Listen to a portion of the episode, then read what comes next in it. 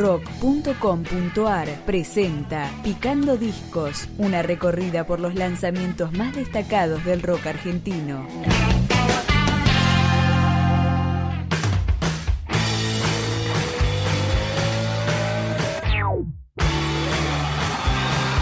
La banda cordobesa Anticasper, una interesante propuesta psicodélica e irreverente que llega de la docta, editó Anillaco y empieza a sonar con Animal.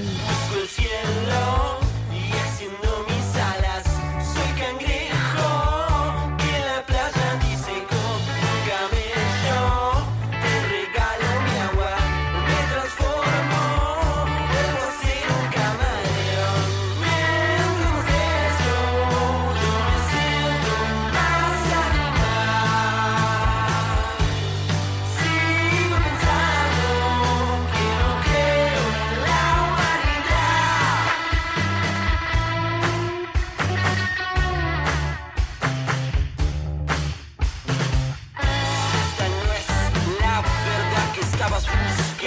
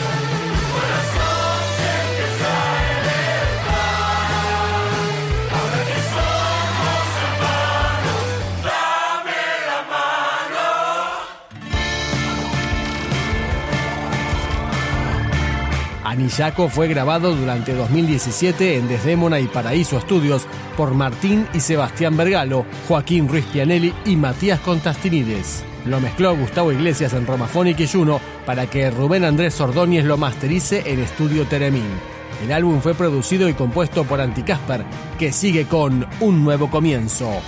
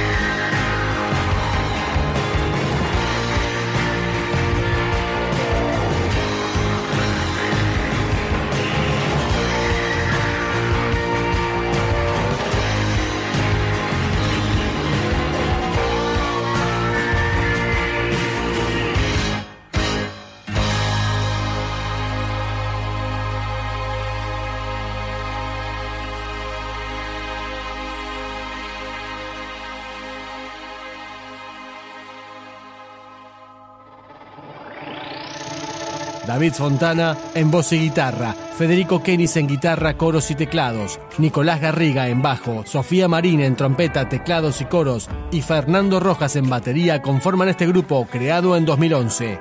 Este lugar.